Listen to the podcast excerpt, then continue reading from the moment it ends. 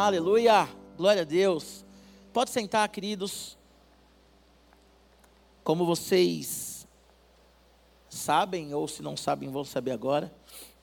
A missionária Isabel está de férias, né? Férias aí merecidas, então agora ela deve estar em algum lugar muito legal, né? Ela falou que ia para uma praia retirada, que não pegava celular, nada, e depois ia para Bonito. Então não sei qual paraíso que ela está agora, mas ela está muito bem graças a Deus. Mas nós também estamos muito bem, amém? Porque nós estamos aqui juntos para cultuar o Senhor. Semana passada a missionária falou sobre transição, né, em Êxodo ali, capítulo 3, depois Números 13. E uma coisa muito interessante que ela falou é que as distrações nos impedem, não é isso? De viver as transições. Eu falei para o Vitor, né? O Vitor me cumprimentou, e aí, como é que tá? Eu falei, estou bem. Mas eu acabei de pegar dois BOs ali no gabinete. E um dos BOs, BOs problema, né, gente? Um dos BOs que, que eu peguei ali, no, peguei no gabinete que a gente fala assim, atendimento pastoral, né?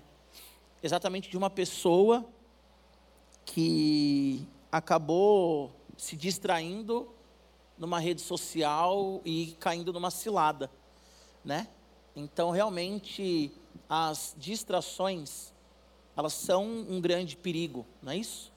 Então, há muita coisa que chama as nossas atenções, que de repente nem é pecado, mas que pode, não é pecado no sentido assim, você não está roubando ninguém, você não está matando ninguém, você não, não está é, prostituindo, mas o fato de nos roubar já se torna um grande pecado.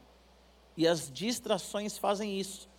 E como a missionária bem colocou na semana passada, muitas vezes nós não entendemos o momento de transição porque nós estamos distraídos. Eu não sei você, mas já aconteceu comigo, com a minha esposa, com a minha esposa, na verdade, porque ela que dirige, né? Eu fico só ali do lado. Mas eu fico falando, vai para a direita, para a esquerda e tal. Mas às vezes você errar uma saída, porque você está ali, né? Distraído, vou, não vou. No, há dois finais de semana atrás, nós estávamos indo para Jundiaí e nós estávamos seguindo um carro e aí nós nos distraímos e passamos esse carro, que era o carro guia, e aí chegou ali na Anchieta, sabe, quando vai para o terminal Sacomã, ou ali para a Avenida do Estado, e juntas provisórias ali, eu acho. E ali a minha esposa ficou, e agora, amor, vamos para a direita, vamos para a esquerda, vamos para a direita, vamos para a esquerda. E eu falei assim, amor, vai para a esquerda. E ela foi para a direita, e aí os carros de trás já buzinaram, quase bateu, porque nós temos um grande problema quando nós nos distraímos, não é isso? Mas hoje eu quero falar para vocês também que um grande problema nos momentos de transições é o fato que nós queremos controlar todas as coisas. Nós vamos meditar hoje em Mateus capítulo 16, no Evangelho de Mateus. A minha Bíblia ela é a NAA. Enquanto você abre aí em Mateus 16, nós vamos ler o versículo 21, tá? A partir do 21 o tema dessa mensagem é: seja uma pedra que edifica e não uma pedra de tropeço. No momento de transição, seja uma pedra que edifica, não uma pedra de tropeço. A Bíblia diz que Jesus Cristo é o Messias prometido do Antigo Testamento. O Evangelho de Mateus ele é o evangelho que mostra Jesus como Messias prometido do Antigo Testamento. Eu não sei se você sabe, mas os evangelhos sinóticos, Mateus, Marcos e Lucas, foram escritos né, por três pessoas diferentes, e cada um ali com um objetivo. Então o evangelho de Lucas, ele nos mostra a humanidade de Jesus. Se você perceber, é um evangelho mais detalhado. Lucas, ele era um médico e também um historiador. Então ele vai trazer ali a pré-adolescência de Jesus, né? Aos 12 anos ali no templo, enfim. Marcos, ele foi escrito para os gentios, você pode ver que Marcos ele não começa com genealogia. Marcos ele já começa corrido e contando milagre e tudo mais, porque ele foi escrito para os gentios, para mim e para você, por exemplo. Foi escrito para os romanos. Então o que que Marcos queria mostrar ali? Que Jesus ele é o Cristo, ele é o servo sofredor. Mas Mateus ele escreveu o evangelho para os cristãos messiânicos, para os judeus. Então ele vem construindo toda a sua narrativa, mostrando que Jesus ele é o Messias. E aqui no versículo, no capítulo 16, a Bíblia diz que os discípulos estão conversando ali. Olha, alguns dizem que você, para Jesus, né, é Elias, outros dizem que você é um profeta qualquer. E aí Jesus ele lança uma pergunta: E vocês, quem vocês dizem que eu sou? A Bíblia diz então que o apóstolo Pedro ele responde, cheio do Espírito Santo: Tu és o Cristo, o filho do Deus vivo. E o Senhor ele elogia o apóstolo Pedro. É isso aí, Pedro, bem-aventurado és, porque não foi carne nem sangue que te revelou, mas o meu Pai que está no céu. Agora, Pedro ele entendeu que Jesus era o Messias. Só que o judeu, ele achava que o Messias, ele era alguém que iria ali então libertar Israel do Império Romano. Tanto que em Atos capítulo 1, versículo 6, quando Jesus ele, ele ressuscita e ele vai ao encontro dos discípulos ali, eles falam: agora é o momento que o Senhor vai restaurar Israel. Até quando Jesus ressuscita, os discípulos ainda entendem que Jesus ele é o Messias, a semelhança ali, que era o que eles esperavam, de Davi. Um guerreiro poderoso que ia libertar então Israel do Império Romano. Só que, quando nós olhamos um pouco mais para frente, nós percebemos então que Pedro, no mesmo capítulo, talvez ali alguns minutos ou algumas horas depois, ele já se frustra com Jesus. Porque Jesus começa a falar então sobre a morte dele. E aí, na mente de Pedro vem como que o nosso herói nacional vai morrer. E como que esse herói nacional ele vai morrer numa cruz? Como que esse herói nacional ele vai morrer de uma forma ainda indigna? Eu já falei isso aqui, vale repetir. Para o romano, um cidadão romano na época não morria na cruz, porque era a morte mais humilhante e vergonhosa. Era como a cruz era um lugar de pedófilo, estuprador, pensando com a cabeça de hoje, ok? Não que Jesus tenha feito alguma coisa desse tipo, já falei isso aqui. Mas o romano, ele olhava para alguém crucificado e falava assim: esse aí cometeu um grande crime. E o judeu, baseado em um texto da lei, do Pentateuco, ele dizia: aquele que morre na cruz é maldito. Porque o texto no, no, no, no Pentateuco diz: Maldito aquele que for pendurado no madeiro. E Jesus, ele foi sim o maldito de Deus, por amor a mim e por amor a você, para que hoje nós sejamos abençoados, amém? Não que ele foi um maldito no sentido que ele era um maldito, mas ele se fez para morrer no meu e no seu lugar. Então o apóstolo Pedro agora ele diz assim: como que esse homem como que esse Cristo, o Filho do Deus vivo, o Messias, que ele acabou de declarar aqui, vai morrer. Espera aí, tem alguma coisa errada. Como que o nosso herói, ele vai morrer? E eu quero que você entenda que em Cristo nós temos uma transição da antiga aliança com a nova aliança. Em Cristo, eu preguei aqui acho que há umas duas ou três quinta, ou não lembro agora, terça atrás, né? E eu falei sobre Colossenses 1:13, que a Bíblia diz que Deus ele nos tira do império das trevas e ele nos transporta para o reino de Jesus do Filho, o reino da luz. Então, em Jesus há uma transição do império das trevas para o império da luz. Em Jesus Cristo nós temos uma transição do império da morte para o reino do nosso Senhor Todo-Poderoso. Mas o apóstolo Pedro, ele não entendeu isso. E nos momentos de transição, nós podemos nos habituar com aquilo que nós estamos vivendo. A missionária falou semana passada que ela não é uma pessoa muito boa, né, para mudanças. E a grande verdade é que quase ninguém aqui é. Mudança, por melhor que seja, é chato, é ou não é? Mudar de apartamento, gente, é um tormento. Você pode ir para um apartamento maior, melhor. Mas você tem que pintar o apartamento. Aí você vai na imobiliária. Aí a imobiliária sempre acha um defeito. Aí você tem que comprar uma tinta melhor para aquela parede ficar branquinha, é ou não é? Aí você tem que trocar o espelho lá do, das tomadas. Aí a casa nova, porque eu não consigo entender, né? 100% das vezes que você sai da casa, você tem que deixá-la bonita. Mas nem sempre 100% você acha outra casa bonita. E a sensação que dá é que só você que deixa o negócio bonito, né? Isso é muito, muito estranho. Então toda mudança gera um desconforto. Pedro ele estava confortável. Eu estou com Jesus, eu estou com o Messias. Eu estou com aquele que agora vai mudar a história de Israel para o sentido positivo. Pedro, ele estava cheio do Espírito Santo. E Jesus disse sobre esta pedra, Pedro, sobre essa confissão, eu vou edificar a minha igreja. Mas agora vejam versículo 21. Desde esse tempo, Jesus começou a mostrar aos seus discípulos que era necessário que ele fosse para Jerusalém, sofresse muitas coisas nas mãos dos anciãos, dos principais sacerdotes e dos escribas, fosse morto e no terceiro dia ressuscitasse. Então Pedro, chamando-o à parte, começou a repreendê-lo, dizendo: Que Deus não permita, isso de modo algum irá lhe acontecer. Mas Jesus, voltando-se, disse a Pedro: Saia da minha frente, Satanás. Você é para mim uma pedra de tropeço, porque não leve em consideração as coisas de Deus e sim dos homens.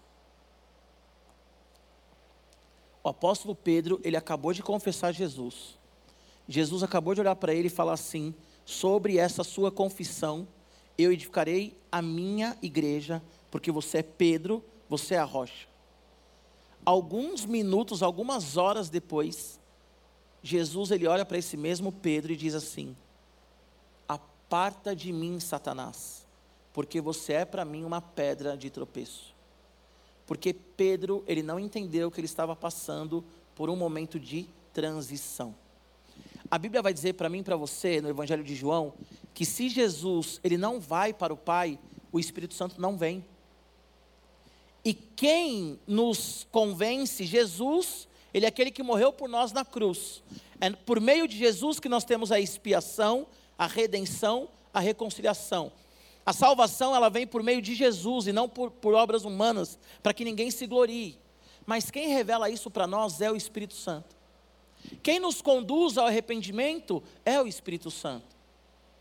O Pai, ele teve o seu momento na criação de revelar todas as coisas. Jesus, ele se manifestou para nos salvar. E o Espírito Santo é aquele que veio habitar em nós. Então, se Jesus ele não vai, o Espírito Santo não vem. E o próprio Jesus ele vai dizer: se o grão de trigo não morrer e cair na terra, ele vai ficar só. E ele falava dele mesmo. Se Jesus ele não morre na cruz, ele não completa o propósito da vinda dele na terra, que foi me salvar e te salvar. Então Jesus ele vem convergir, como diz lá em Efésios, céus e terra, todas as coisas nele, para que hoje nós tenhamos então acesso ao Deus Pai e também uma vida eterna. Mas se Jesus não morre, ele não vence a morte. Olha que loucura isso. A Bíblia vai dizer em 1 Coríntios 15: Ó oh morte, onde está a sua vitória? Ó oh morte, onde está o teu aguilhão? A morte ela foi vencida e tragada por quem? Por Jesus na cruz do Calvário, quando ele morre e ressuscita. Então, se Jesus não morre, ele não vence a morte. Se Jesus não morre e ressuscita, nós não somos perdoados. Nós não somos libertos. Não há libertação sem morte e ressurreição. Mas aí o apóstolo Pedro agora, ele olha para Jesus e fala: Eu não vou deixar. Então a primeira lição que nós tiramos desse texto é: transição gera desconforto. Repete comigo: transição gera desconforto. Pensa você aí, meu irmão, minha irmã, na casa do papai, da mamãe, as meninas do papai, né? Os meninos da mamãe. Você lá, jovem, nos seus vinte e poucos anos, pensa aí, Dibas. Mamãe faz o café da, mamã, da manhã, mamãe faz uma comidinha maravilhosa. Sabe, mamãe agrada. Mamãe faz tudo. As meninas, princesinha do papai. Papai põe na cacunda, eu coloco minhas filhas na cacunda, aqui no ombro, né? Papai faz tudo, minha princesa maravilhosa. Hoje eu estava brincando com a minha filha caçula, cheirando ela, né? E ai, que azedinho gostoso e tal. Tem que tomar banho, aquela coisa, né? De pai e filha. Aí de repente você conhece a sua esposa e você casa. ou você conhece o seu marido e você casa. Ali você já percebe que há um conflito. A mulher toda sistemática, regrada, né? Guarda-roupa todo combinandinho, a toalha esticadinha, ela aperta lá a pasta de dente no fundo, fecha aquela coisa maravilhosa. Não é isso? As garrafinhas lá na geladeira, tudo bonitinha. Aí vem o brucutu lá, toma um banho, se seca e joga a toalha em cima da cama e sai correndo e pega aquela água da geladeira e bebe, acaba, esquece de repor e aperta a pasta de dente de qualquer jeito. Casamento é uma maravilha, casamento é uma bênção. Fiz um casamento agora domingo. Casamento é a maior expressão daquilo que, de quem Deus é. Pai, Filho Espírito Santo, homem e mulher uma carne só. Só que por melhor que seja, gera um desconforto. A gestação, gente. Que coisa maravilhosa é você pegar uma criança depois que ela nasce. Mas e a, a, a, angústia dos nove meses ali, no ventre? E os três primeiros meses? E eu sou baixinho, 1,68m. Minha esposa, 1,54m, eu acho. Nossa primeira filha, a gente ficou no Hospital São Paulo, porque os médicos falaram: ah, ela está muito pequena. E eu, um dia eu fiquei bravo com o médico e falei assim: doutor, se a minha filha estiver grande, eu vou achar estranho. Olha o meu tamanho, olha o tamanho da minha esposa. Minha filha tem que ser pequena mesmo. Aí falou: ai, pai, você está estressado? Eu falei: tô, não vejo a hora dessa menina nascer. E ela nasceu com 41 semanas e pouquinho, quase no limite. Quase já fazendo uma, uma, uma cirurgia, uma cesárea para tirar, porque o máximo são 42 semanas, né? E aí você descobre também que a mulher não fica grávida nove meses.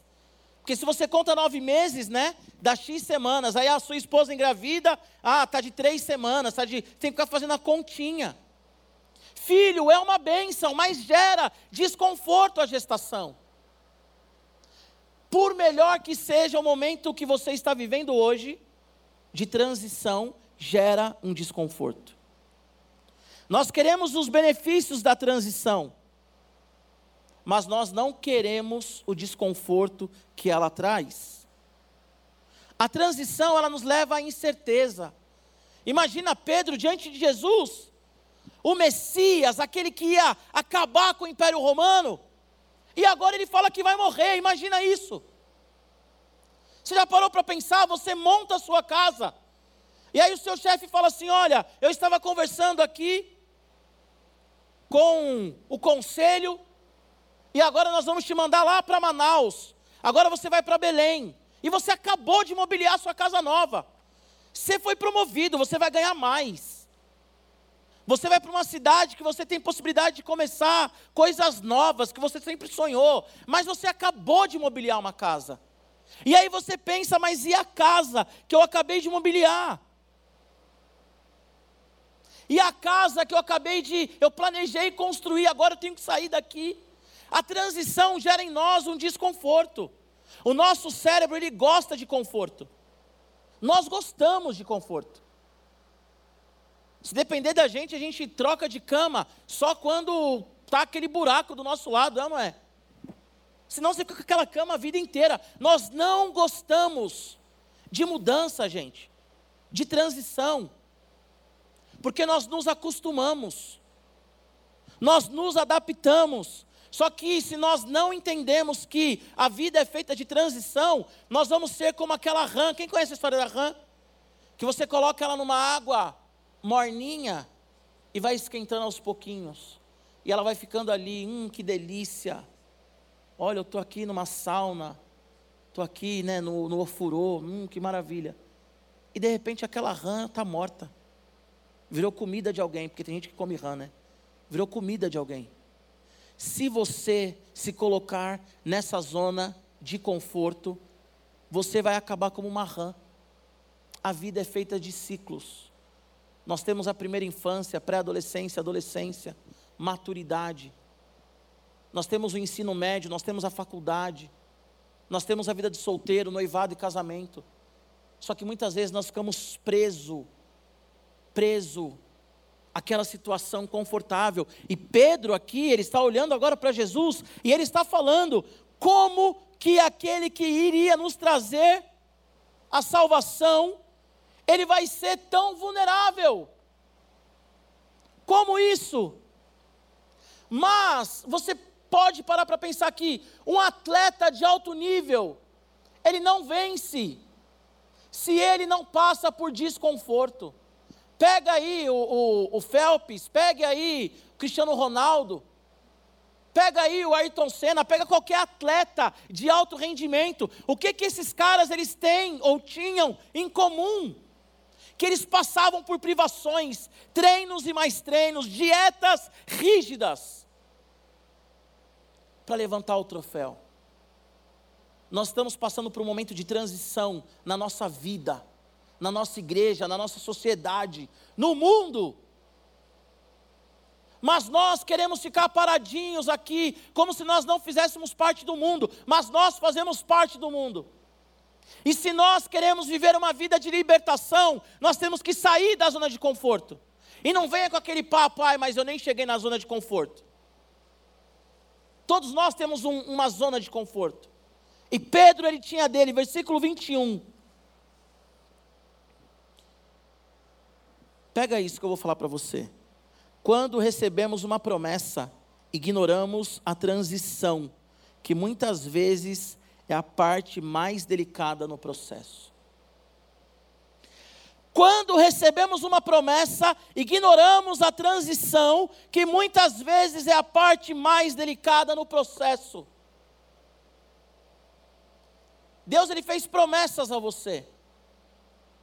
E você quer viver todas as promessas sem passar por um momento de transição. Você não quer ser forjado. Você quer ser provado. Você quer ser aprovado sem ser provado.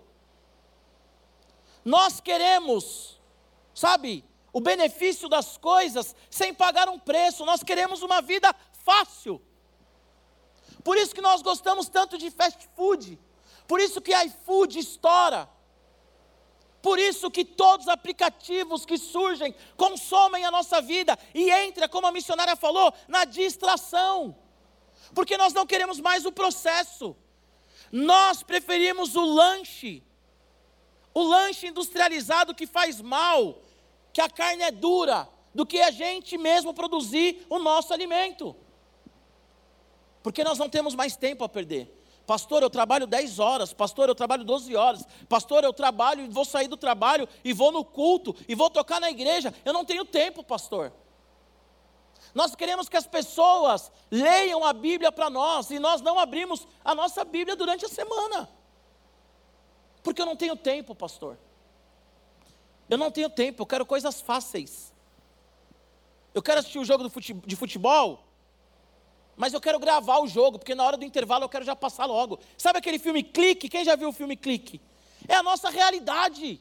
Nós vamos avançando. Quantas pessoas aqui, quem já viu o filme, nunca falou assim: eu queria um controle desse? Eu já pensei isso. E esse filme é uma grande sacada, né? Porque chega no final você fala assim: é, como eu sou egoísta, como eu sou mesquinho, eu não queria um controle desse, não. Porque a gente quer adiantar a nossa vida. Sabe, nós não vemos a hora de que aconteça aquilo que nós desejamos e sonhamos e oramos tanto. Só que existe um processo. Existe um processo. Existe um tempo, existe uma maturação. E dependendo das nossas escolhas, nós vamos ficar 40 anos no deserto dependendo das nossas escolhas, nós vamos ficar 10, 20 anos parados no mesmo lugar. Eu estava conversando com a minha esposa esses dias. Às vezes eu olho ou eu volto para o lugar que eu cresci, e tem muita gente que vive a mesma vida. A mesma vida. Eu tenho 38 anos, eu estou casado há 10 anos, junto com a minha esposa há 11 anos. Às vezes eu volto para aquele ambiente que eu já tinha saído antes até. Ambiente de 20 anos atrás, de 25 anos atrás. E eu chego naquele lugar, as pessoas elas fazem as mesmas coisas. E as pessoas falam as mesmas coisas. E quando eu chego naquele lugar, sabe aquele de volta para o futuro? Hoje é dia de, de falar de filme, né? O de volta para o futuro cara, parece que eu estou num futuro, eu vim para 2023 e de repente eu voltei lá para o passado e eu volto e falo assim, gente, ó, a vida andou, cara. A vida fluiu. O que vocês estão fazendo aí? Isso é muito louco. Chiquinho, a gente se conhece dessa época. Esses dias eu falei para o Chiquinho, eu falei, Chiquinho, você viu, cara? Todo mundo faz as mesmas coisas. Não é possível, eu me sinto assim. E aí minha esposa falou, eu também, amor, conheço umas meninas que vivem a mesma história. Porque quer o benefício, mas não quer pagar o preço. E fica preso naquilo ali. Pedro, ele olha para Jesus, versículo 21. Quando Jesus está falando que ele vai morrer, e Pedro, ele diz assim: Não vou deixar. Porque na cabeça dele, Jesus ia acabar com tudo. Eu não sei se eu falei, falei isso aqui a última vez que eu preguei, não lembro agora, mas se eu falei, me permita repetir.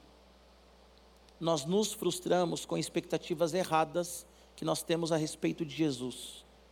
O problema não é Jesus, o problema não é a igreja, o problema não é o pregador. Ah, a missionária Isabel não foi hoje, foi aquele pastor que eu não gosto. Posso fazer nada por você, infelizmente. O problema é que nós temos expectativas erradas a respeito de Jesus. Nós acreditamos num Jesus da teologia da prosperidade. Nós acreditamos num Jesus que é diferente daquilo que nós aprendemos, que nós acreditamos. Nós criamos expectativa num Jesus que eu vou dar o dízimo e eu vou ficar milionário, sem trabalhar, não preciso trabalhar. Sou dizimista, não preciso trabalhar. Eu vou à igreja, eu não vou sofrer. Que negócio é esse? Estou doente? Como assim estou doente? Vou na igreja, vou de terça, vou de segunda, vou de quarta, vou de sábado. Como que eu fico doente? Como assim? Eu tropecei e saiu o tampão do meu dedo. Essa pedra aqui é do diabo, Satanás colocou ela aí. Nós vamos criando expectativas naquilo que nos contaram, mas que a Bíblia não nos disse. E aí, quando vem um sofrimento no processo, nós falamos: opa, isso daqui não é de Deus. Só que, gente, a Bíblia nos mostra que, e eu falei isso aqui já, não existe ressurreição sem morte. Por que que João, em Apocalipse, quando ele escreve as sete igrejas, nas sete igrejas diz, ao que perseverar, ao que perseverar, ao que vencer, ao que perseverar. Porque a vida com Cristo é uma perseverança. Quer ser liberto, mas não quer pagar o preço, e quando é liberto, não volta mais. E projeta nas pessoas a libertação. Ah, eu fui lá, Abel não, não profetizou sobre mim. Ah, eu fui lá e ninguém orou por mim, ninguém colocou a mão na minha cabeça. Nós vamos projetando coisas. E não entendemos que estamos passando por um processo de transição. Quanto tempo você vem aqui nesse culto e talvez você diz assim: a minha oração não foi respondida. Mas quantas coisas já aconteceram para que a sua oração seja respondida? Porque é um processo, irmãos. Transição fala de processo. Se você quer a resposta, você tem que esperar o tempo da sua resposta.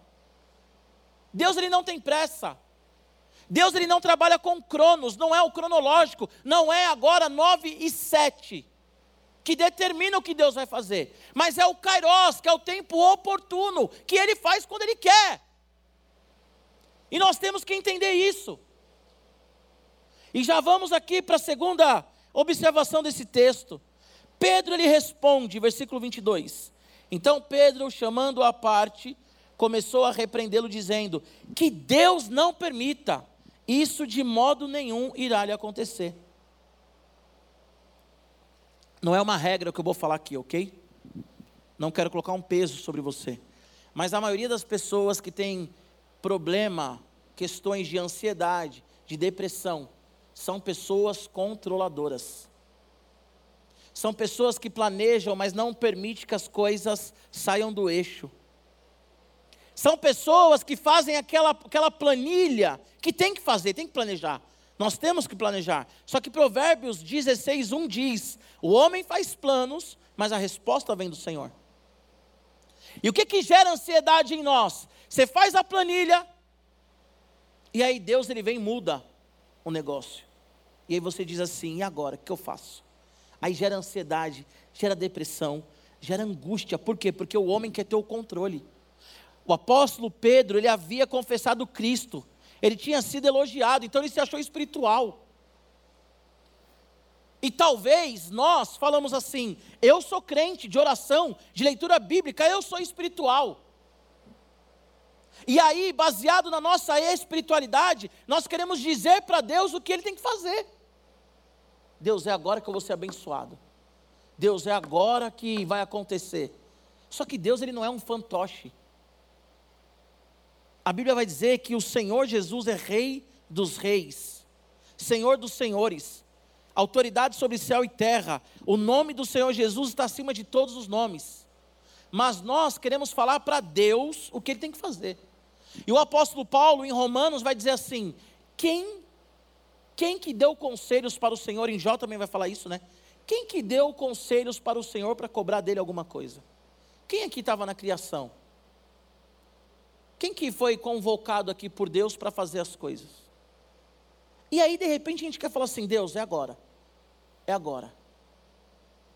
Pedro, ele olha para Jesus e fala assim: Isso não vai acontecer, eu não vou deixar. Como é que é, Pedro? Só porque eu acabei de falar que você é a rocha? Que rocha é essa aí? Virou um pedregulho de repente? E nós somos assim, irmãos. Não, agora vai acontecer. Agora vai. Senhor, se o Senhor não fizer. Eu acho engraçada essa expressão. Eu escuto muito isso. Se Deus não fizer, então eu não vou fazer tal coisa. Quem que perde, irmão? Deus, se o Senhor não fizer, o Senhor vai ver. Ver o quê? O que que o Senhor vai ver? Ele vai olhar, ele vai levantar do trono, ele vai se tremer, vai falar assim: ai meu Deus, ai meu Deus, né? Ai eu, agora eu vou perder o trono. Porque o ser humano ele quer ditar regras para Deus. Não é agora. É agora. Agora vai. E nessa loucura tem gente que dá data para a volta de Jesus. Jesus falou que nem ele aqui na terra sabia. E aí os caras começam, não. 31 de outubro, eu ouvi essa, não sei quem ouviu. 31 de outubro de 2023 vai ser o dia que vai ter uma reviravolta e aí vai começar a grande tribulação. Aí eu fico pensando na cabeça do cidadão agora, no dia 21 de novembro. E aí? E é capaz ainda da pessoa falar assim, não é porque ninguém conseguiu discernir, mas começou. Dia 31 de outubro começou. Aí você fala assim, ué, mas Jesus falou que não sabia. João, na ilha de Pátimos, ele não teve a revelação do dia. E aí, de repente, você em 2023 teve a revelação. Tem alguma coisa errada? Porque o homem ele começa com, com essa, sabe? Agora que vai acontecer. O tempo todo nós queremos controlar o Senhor. O tempo todo nós queremos controlar os processos. O tempo todo nós queremos controlar os processos. O tempo inteiro nós queremos ter o controle na nossa mão. Mas eu quero te dizer uma coisa: nós só estamos aqui essa noite porque o Senhor permitiu. Porque se o Senhor, ele falar, Giba, pastor Giba, acabou, acabou, gente. Acabou. Lembram de Nabucodonosor? Não, eu sou bom. Como é que é? Eu sou bom. Peraí, agora você vai viver igual, igual a um animal. Lembram de Jezabel? Não, agora eu, eu que mando. Morreu, pisoteada, humilhada, acabada, com os cães ali em cima do corpo dela. O jovem rico falou: Senhor, o que eu posso fazer de bom? E qual que foi a resposta dele? Bom só tem um filho. Bom só tem um filho. E nós somos muito presunçosos, arrogantes, sabe? Não, agora vai, Senhor, bora vai. Agora vai acontecer. Ou, como Pedro disse, né? Não vou permitir. Quem somos nós para permitir ou não?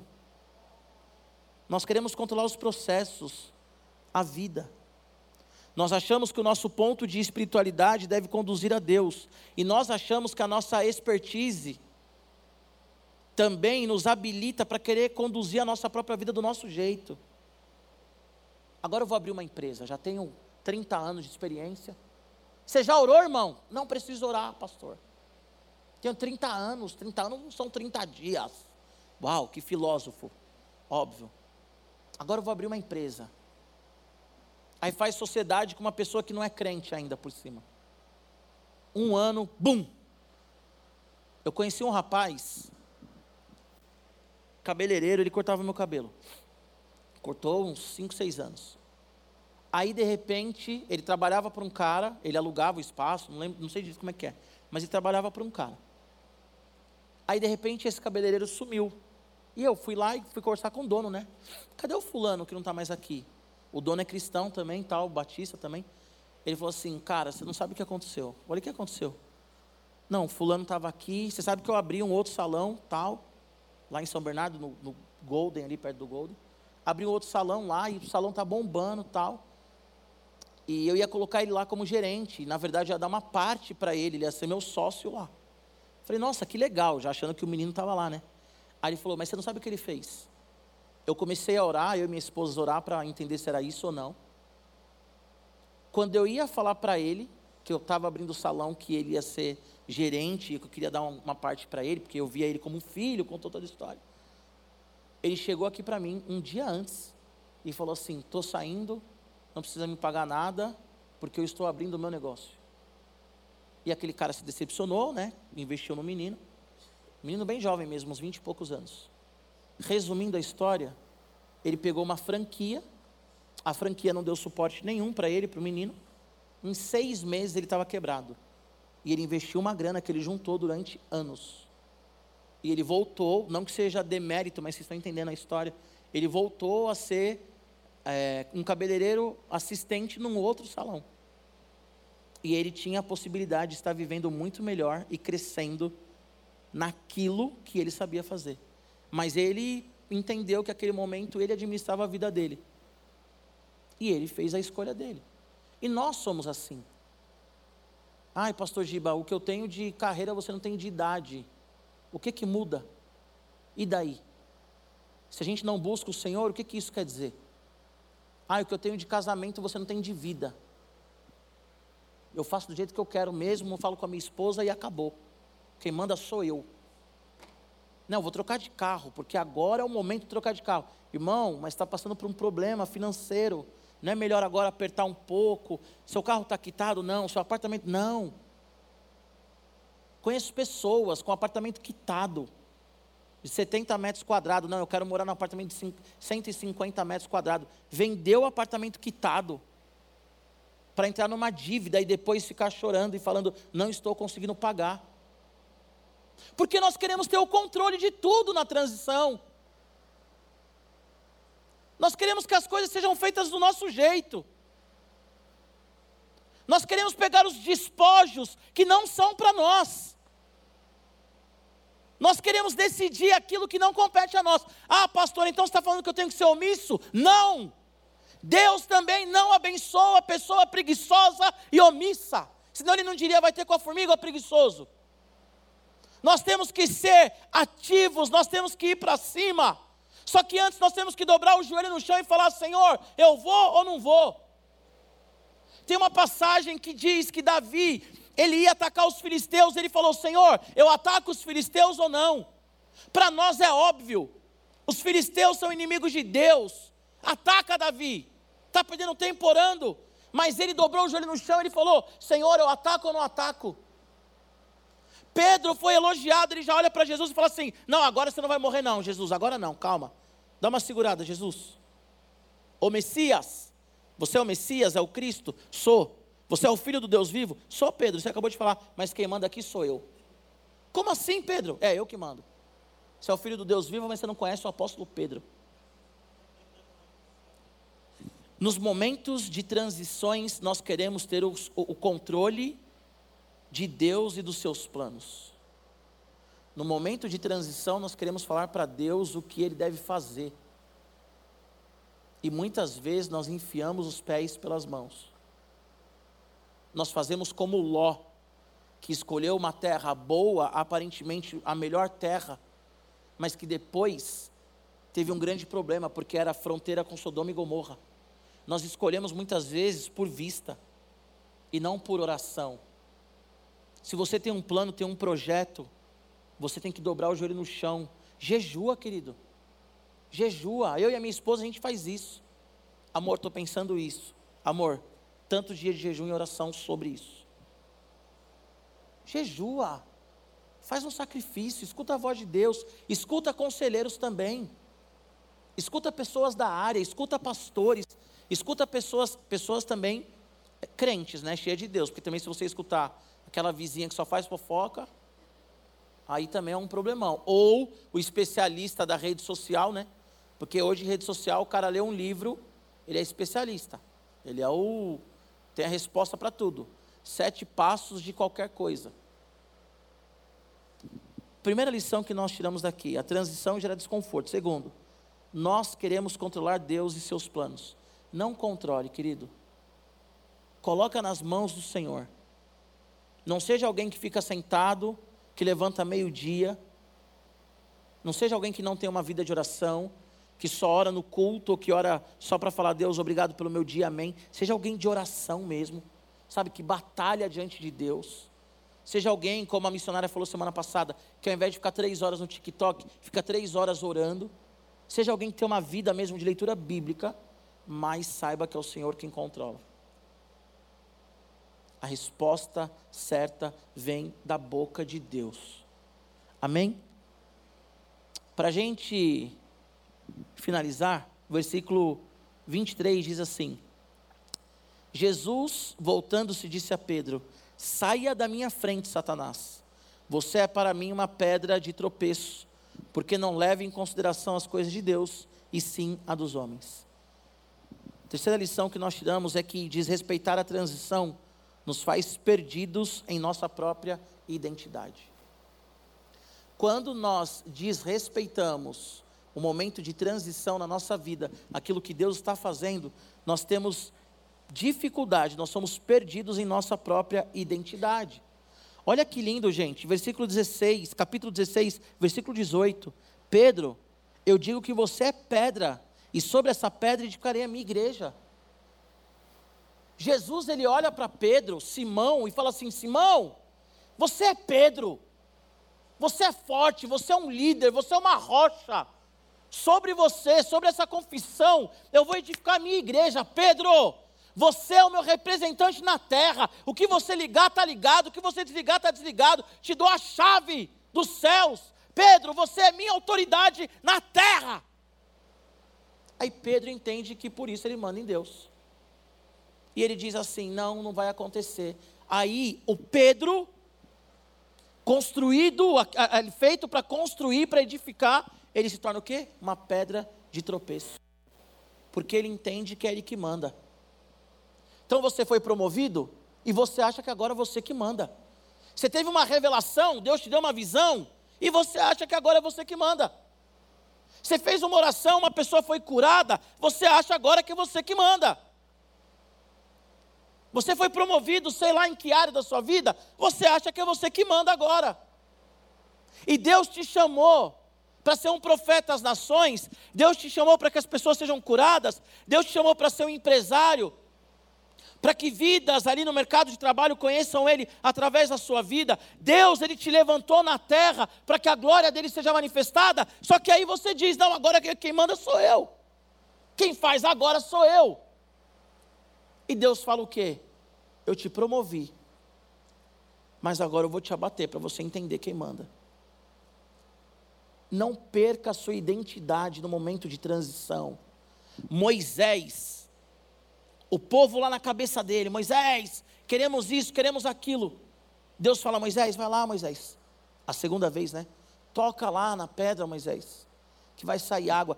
A Bíblia diz que ele, tão injuriado com o povo, dá uma pancada. Pau! E o problema maior é que ele chega para o povo e fala assim: Ó, oh, vocês aí me encheram tanta paciência, vocês viram o que eu fiz? E ele foi impedido de entrar na terra prometida. Nossa, mas que Deus, carrasco ruim. Não, porque Moisés ali, ele se colocou no lugar de Deus. Ele disse: Vocês viram o que eu fiz? Vocês me encheram tanta paciência que eu dei uma pancada na pedra, agora vai, toma água. Até da barriga d'água agora, toma água.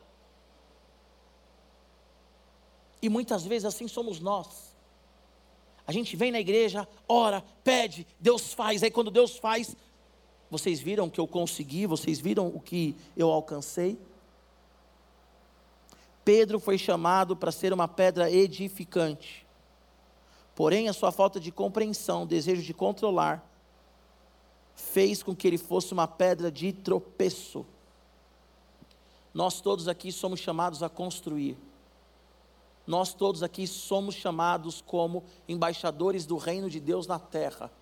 Amanhã você vai acordar cedo, você vai para o seu trabalho, e ali você é o embaixador de Cristo. Amanhã você vai para a faculdade, você vai sair daqui e vai para a sua casa e na sua casa você é um embaixador de Cristo. Não confunda as coisas e tenha sua identidade adulterada. Não vá de rocha para pedra de tropeço. Isso é muito sério, gente. Deus ele faz aquilo que você está orando há tanto tempo e quando você chega no lugar que Ele falou que ia te levar, você muda Israel tinha a promessa de ir até a terra prometida. Quando chega na terra prometida, eles começam a se comportar como os cananeus, eles começam a se comportar como os moabitas, como os amonitas. Eles querem para si um rei igual às outras nações. Eles tinham Deus sobre eles. Era um reino, era um governo, um estado teocrático, e eles querem agora um rei igual às outras nações. Porque quando eles chegaram na terra prometida, eles esqueceram quem fez a promessa. Quando eles chegaram na terra prometida, eles esqueceram quem era o Deus de Israel e eles se prostituíram com as outras nações. Os homens ficaram 40 anos no deserto morreram, a primeira geração morreu, só Josué e Caleb que não. Deus teve que esperar todo mundo morrer, levantar uma outra geração, porque no momento de transição, Israel só reclamava e só murmurava. Eles olhavam para Moisés e falavam: Você nos tirou do Egito para morrer aqui. Números capítulo 11, o populacho, eles estão há um ano no deserto recebendo maná do céu, e eles olham e dizem assim: ai que saudade do repolho, do alho poró que nós tínhamos no Egito. Imagina, irmãos, você não precisar trabalhar todo dia o maná e Deus falar assim: não guarda, porque amanhã tem mais. Imagina você sair aí fora e ter a comida ali, o alimento necessário para sua família. E aí de repente você fala assim: não, mas eu estou cansado. Eu quero outra coisa. Eu quero outro alimento, eu quero agora outro suprimento. Não quero isso não. Ai que saudade do passado. Que eu era escravizado, que eu era humilhado, que eu era abusado, mas que eu tinha cebolas e alhos porós. Uau! Nós muitas vezes reclamamos da liberdade que temos. Porque Deus nos chamou para ser uma pedra que edifica e nós estamos nos tornando uma pedra de tropeço. Nós somos chamados como embaixadores, eu vou terminar aqui. Mas tem muito crente que vem na igreja e lê signo. Tem muito crente que vai na igreja e tem medo de cartomante. Tem muito crente que vem na igreja e dá três pulinhos para achar algo ou quando acha algo. Tem muito crente que vem na igreja e faz um monte de coisa, porque não entendeu quem é Jesus. Porque ao invés de ser pedra que edifica, tem se tornado pedra de tropeço. Tem mulher que há anos pede oração pelo marido, mas é uma goteira dentro de casa. Pastor, o meu marido ele não se converte, não se arrepende. Aí você escuta a mulher falando, você fala assim: Eu também, minha filha. Se eu fosse seu marido, eu não ia pisar na igreja. Se eu fosse os teus filhos, eu sou o pastor da IBP responsável pelos adolescentes. Aí os pais ficam, alguns pais, né? Não todos. Liga para o meu filho, liga para minha filha, que não quer saber de Jesus. Aí eu vou atender no gabinete. Não, meu pai fala palavrão, minha mãe não sei o quê. E o meu pai chega em casa bebendo. Aí eu falo assim, querido, escuta aqui. A sua filha não vem para a igreja por causa de você, irmão. Seu filho não vem para a igreja por causa de você. E se eu fosse o seu filho, eu também não viria. Como assim na igreja é glória a Deus, aleluia, e em casa é o capeta? Como que na igreja todo mundo olha para você e você entrega a palavra de profecia e chega em casa você amaldiçoa a sua esposa? Ai, porque no meu emprego, no meu trabalho, meu chefe não me respeita. É lógico. Happy hour, você está lá, ao invés de você ser o diferente. Você é o primeiro a, a pedir a tequila, a caipirinha? Como assim, irmão? Foi chamado para ser rocha e é pedra de tropeço. E aí a culpa é das pessoas. Ah, mas pastor, isso é religiosidade. Ah, é? Então continua assim. Vive o evangelho de qualquer jeito. Nós já temos no Brasil pessoas que se denominam cristãos evangélicos não praticantes. Olha o absurdo. O cristão evangélico não praticante, ele vai para o inferno, irmãos. E como dizem Apocalipse, que alguns se diziam judeus, era sinagoga de Satanás, alguns se dizem cristãos, mas é a igreja do diabo. Isso é muito sério, gente. Nós estamos passando por um momento de transição. Talvez nesse momento agora, você que está aí ou que está em casa me ouvindo, está passando por um momento de promoção, por um casamento, noivado, agora vai casar. Sabe, talvez está mudando de casa. Talvez, mas olhe para Jesus e deixe o controle na mão dele. Não pega o controle, não. Não tenta negociar diferente daquilo que ele já falou para você fazer. Não, agora eu vou ganhar um pouquinho em cima. Não, mas você já está ganhando, Deus já está te abençoando. Não, mas se eu der um jeitinho aqui, pastor. Não faz isso, não, querido. Vá na direção do Espírito. Não passa a perna em ninguém.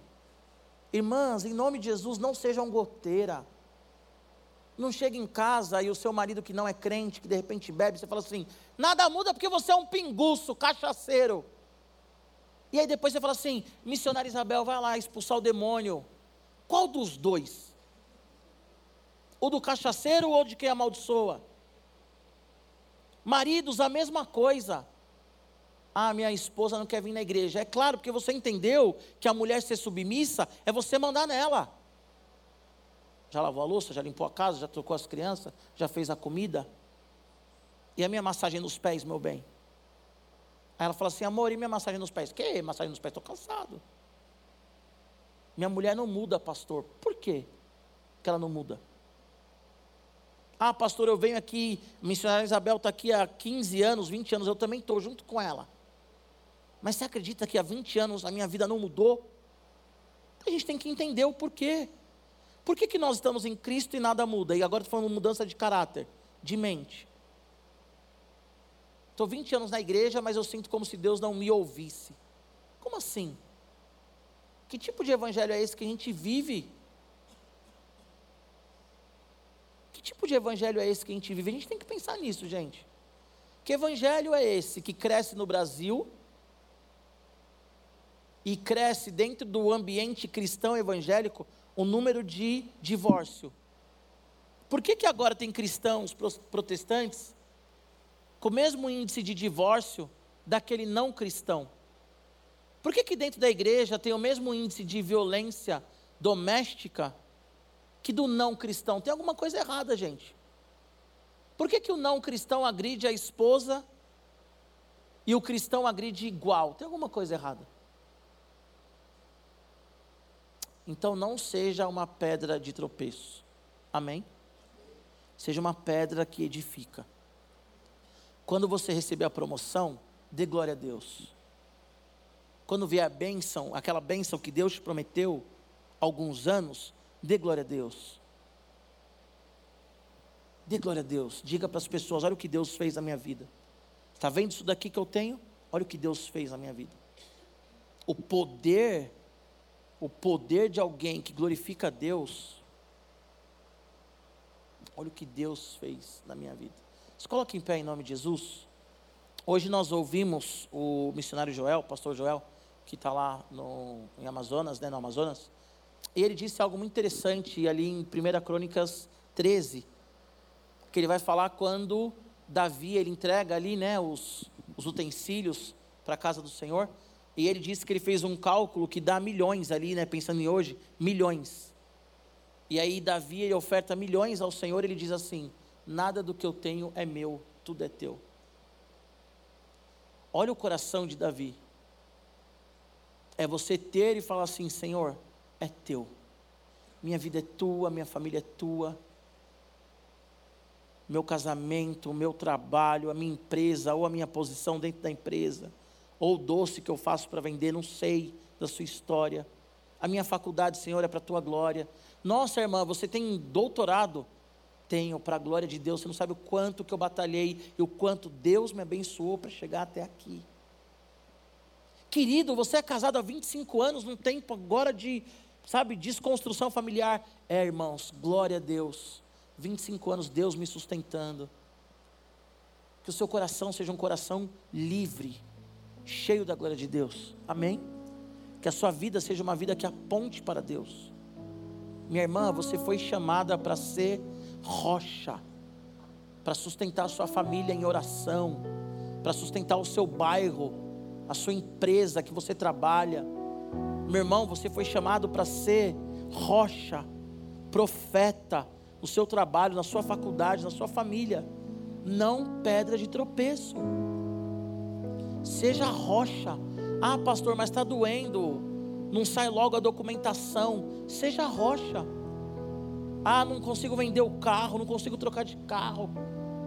Ah, eu não consigo ver melhora no meu casamento, eu não consigo ver melhora na minha vida com Deus. Está passando por um processo, irmão. Seja rocha no processo. Não seja pedra de tropeço. Ah, eu oro e meu filho não muda. Seja rocha.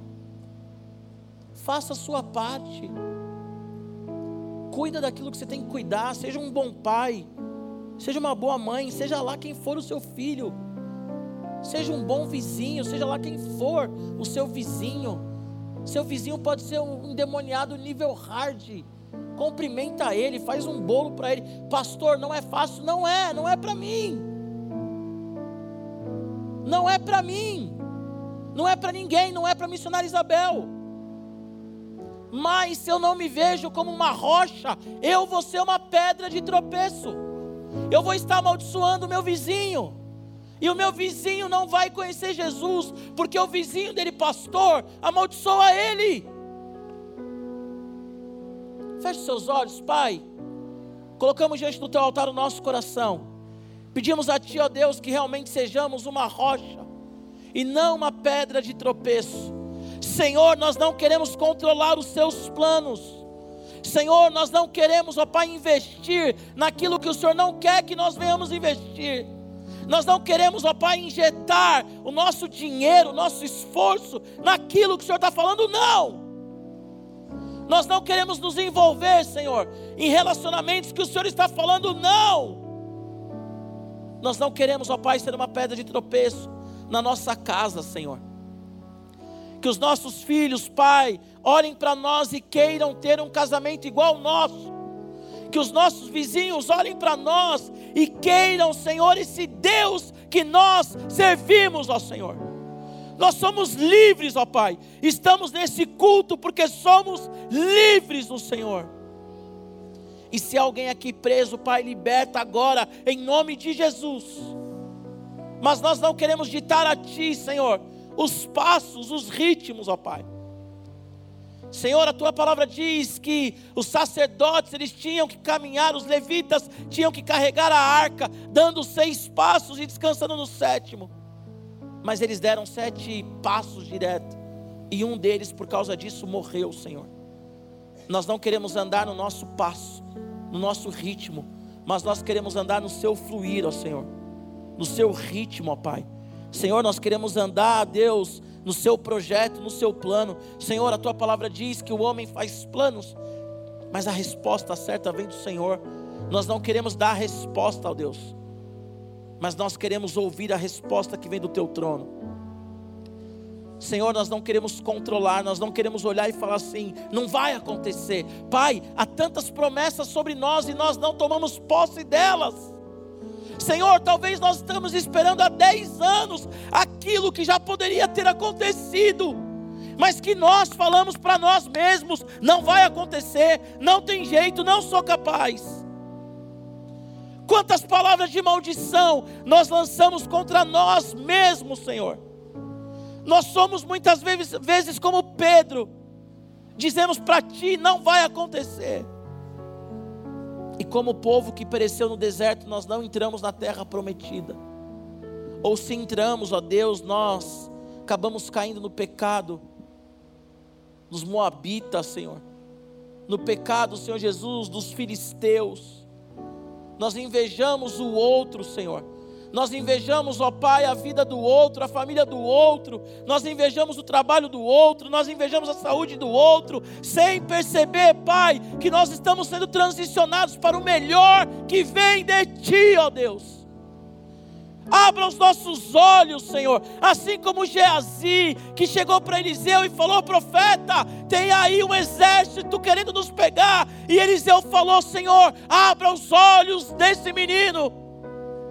E quando os olhos espirituais de Geazi foram abertos, ó Pai, ele, ele, ele viu, Senhor, carros e cavalos celestiais, os anjos do Senhor, carruagens de fogo ao redor daquela casa, e ele se tranquilizou. Abra os nossos olhos, ó Pai, para que nós vejamos a vida e não a morte, para que nós vejamos, ó Pai, a promessa cumprida, Senhor e não um fracasso, ó Deus. Abra os nossos olhos para ver como o Senhor vê, Senhor. Tua palavra diz em Apocalipse, ó Pai, que vinha ali uma perseguição, mas o Senhor eleva João até a cidade celestial, para que ele veja o Cordeiro Santo que ressuscitou e que julga as nações. Nós queremos olhar, Senhor, da perspectiva celestial e não da perspectiva humana. O apóstolo Pedro, ele foi repreendido porque ele viu as coisas humanas e não as coisas celestiais, ó Pai. Nós queremos olhar para as nossas esposas, para os maridos, ó Senhor, com o olhar de redenção e mudança. Nós queremos olhar para o nosso trabalho com olhar de cura e salvação. Nós queremos olhar para os nossos vizinhos com olhar de transformação. E por mais que demore, Senhor, nós queremos construir no processo de transição, Senhor. E não sermos uma pedra de tropeço, Deus. Liberta-nos de nós mesmos, Senhor. Cura-nos, ó Deus, das nossas limitações. E ser conosco, Pai. Em nome de Jesus. Com seus olhos fechados. Eu vou orar para encerrar o culto, mas eu quero te fazer dois convites pós-culto, tá bom? Se você quer entregar sua vida para Jesus e você nunca fez isso, acabar o culto, eu peço que você venha aqui à frente para a gente orar por você. E se você precisa de uma oração específica, eu, Vitor, Magali, nós estaremos aqui à frente para orar por você, amém? Então, se você precisa de uma oração específica, nós queremos orar por você aqui, tá bom? Que o amor de Deus, o nosso Pai, que a graça do nosso Senhor Jesus e a consolação do Espírito Santo esteja com você hoje e sempre até a volta de Jesus. Deus te abençoe, Deus te abençoe. Precisar de oração, eu estou aqui à frente, tá bom?